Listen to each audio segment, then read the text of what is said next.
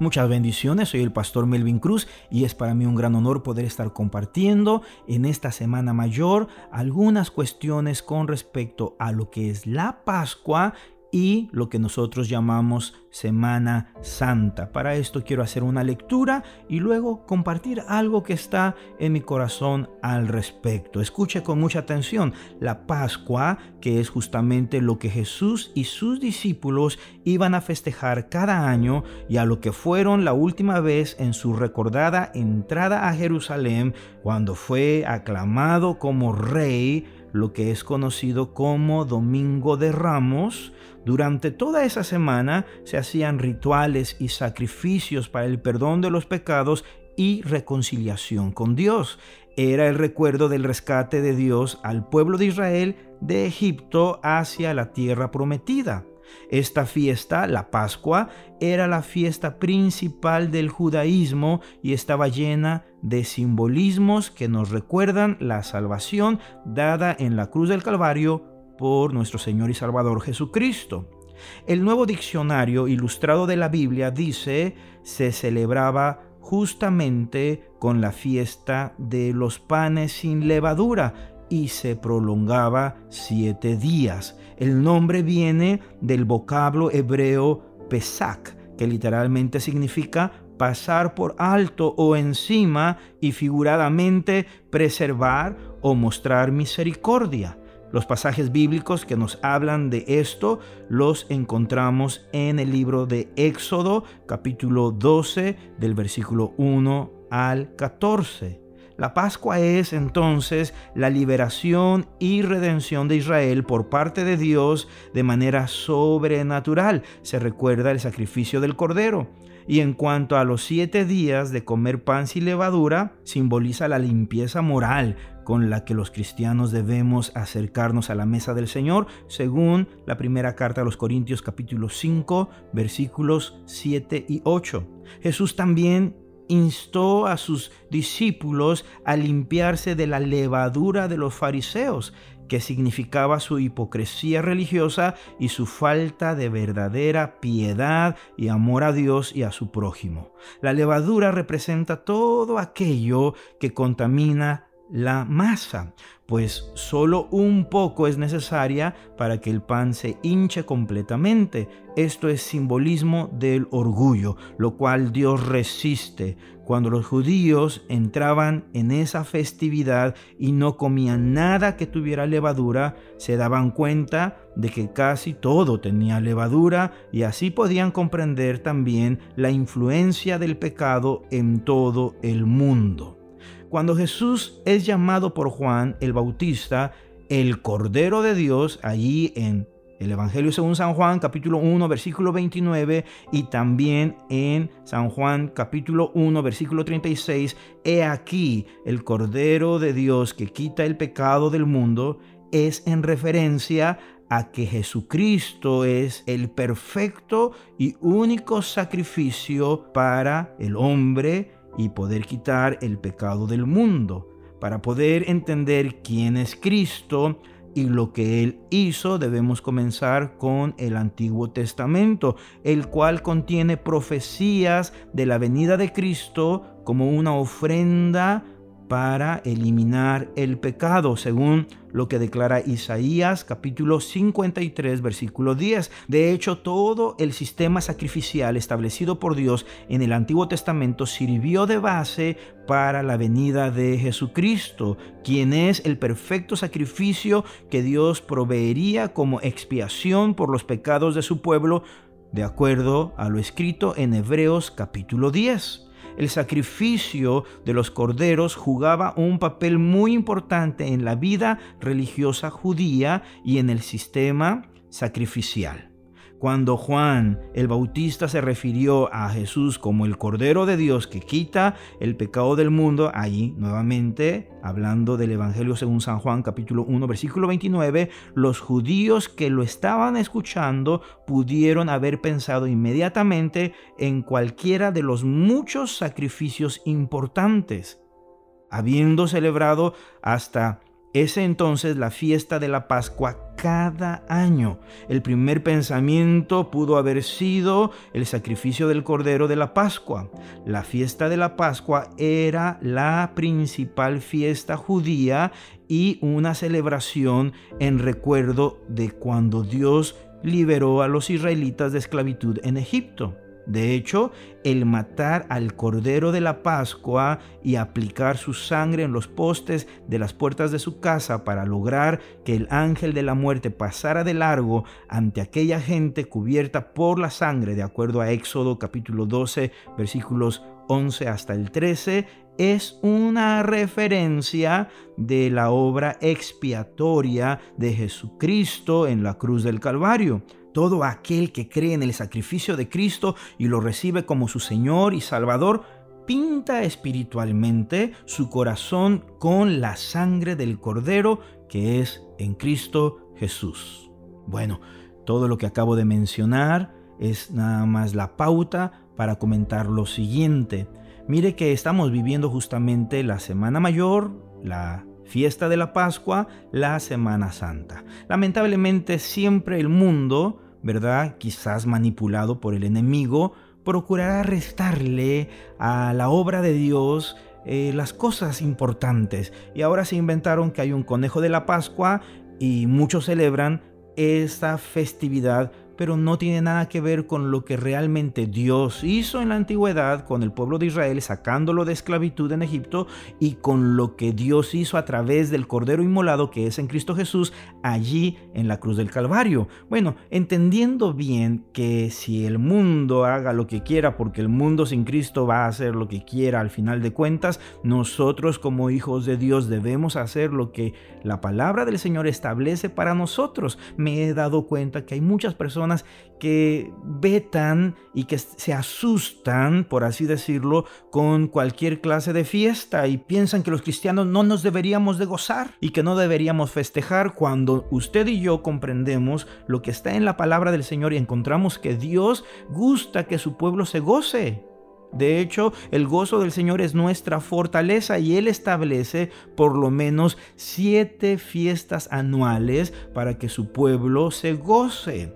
Ahora sí, había fiestas solemnes, ¿verdad? Donde siempre había regocijo, pero había un por qué deberíamos estar más meditando en esa fiesta que en otras, pero siempre Dios quiere que su pueblo esté lleno de gozo y de alegría, al grado de que aquel día que Moisés le dice a todos los israelitas, tomen un cordero y hagan este sacrificio pintando con la sangre del cordero las puertas de sus casas. Desde ese día se celebra la Pascua y Jesucristo, desde que Él viene a nacer en esta vida hasta que Él parte a la presencia de su Padre, recuerde que Él murió a la edad de 33 años. Murió pero también resucitó. Así que esto es algo glorioso y todo esto sucede justamente en esta semana que se está viviendo justamente ahora.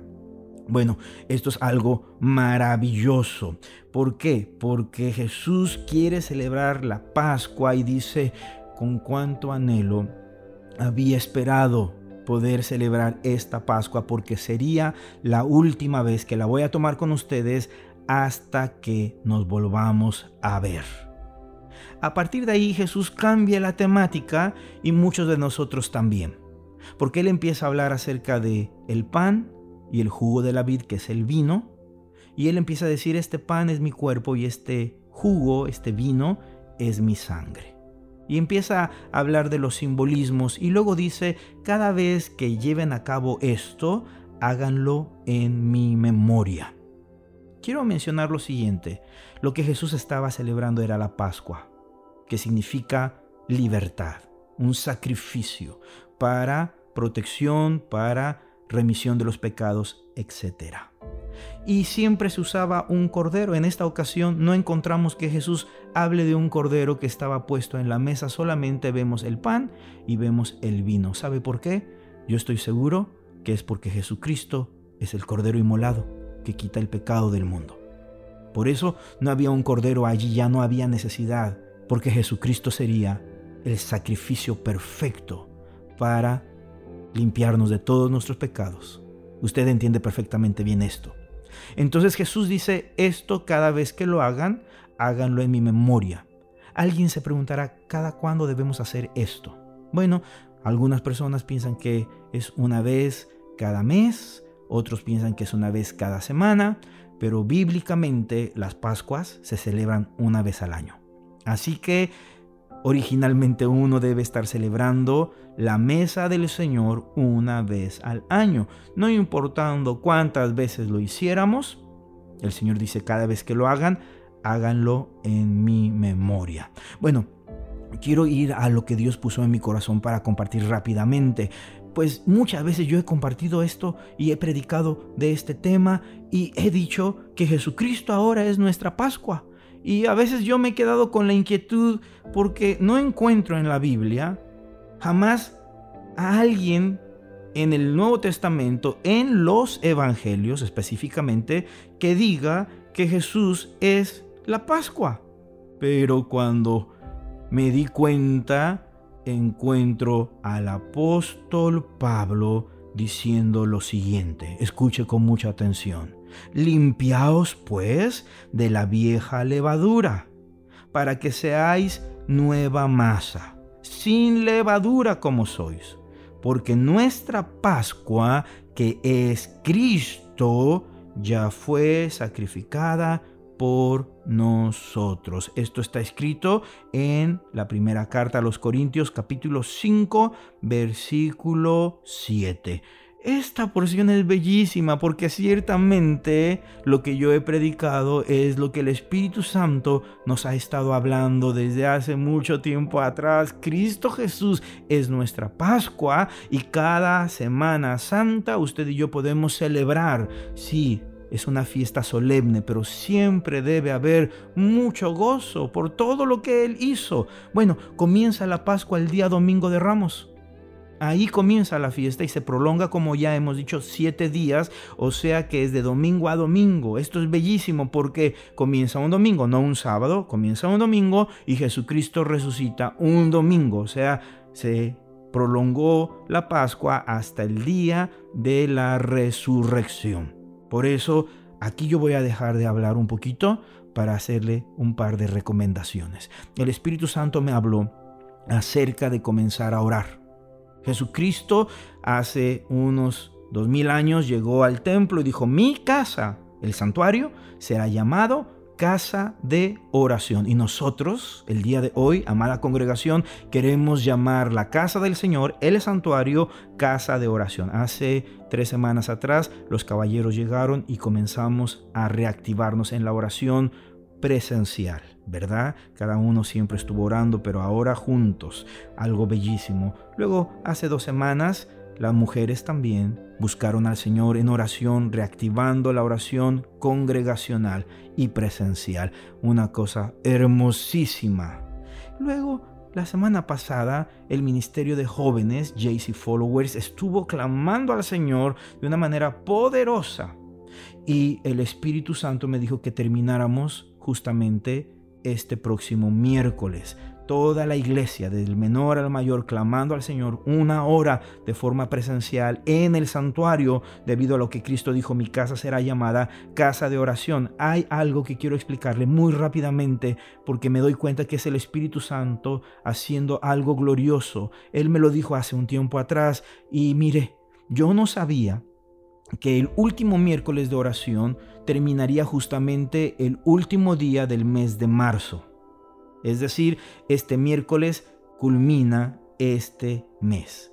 Lo que yo tampoco sabía es que justamente al terminar el mes de marzo estaríamos a la mitad de la semana mayor, de la Semana Santa, de las fechas que se celebra la fiesta de la Pascua. Yo no sabía eso y Dios lo sabe y creo que usted también lo sabe porque yo el domingo estaba preguntando, ¿esta es la semana mayor? Alguien confírmeme porque yo no lo sabía a ciencia cierta. De hecho, yo no recuerdo una Semana Santa que estuviera abarcando desde el mes de marzo. Capaz que sí ha habido, pero yo no me acordaba. Así que imagínese que justamente estamos terminando de orar lo que el Espíritu Santo me pidió que guiara a la congregación a la mitad de la Semana Santa. Yo creo poderosamente que el Espíritu Santo estará haciendo cosas maravillosas. Si ya las ha estado haciendo, las hará todavía más poderosamente para cada uno de nosotros. Por eso estoy aprovechando este mensaje para invitarle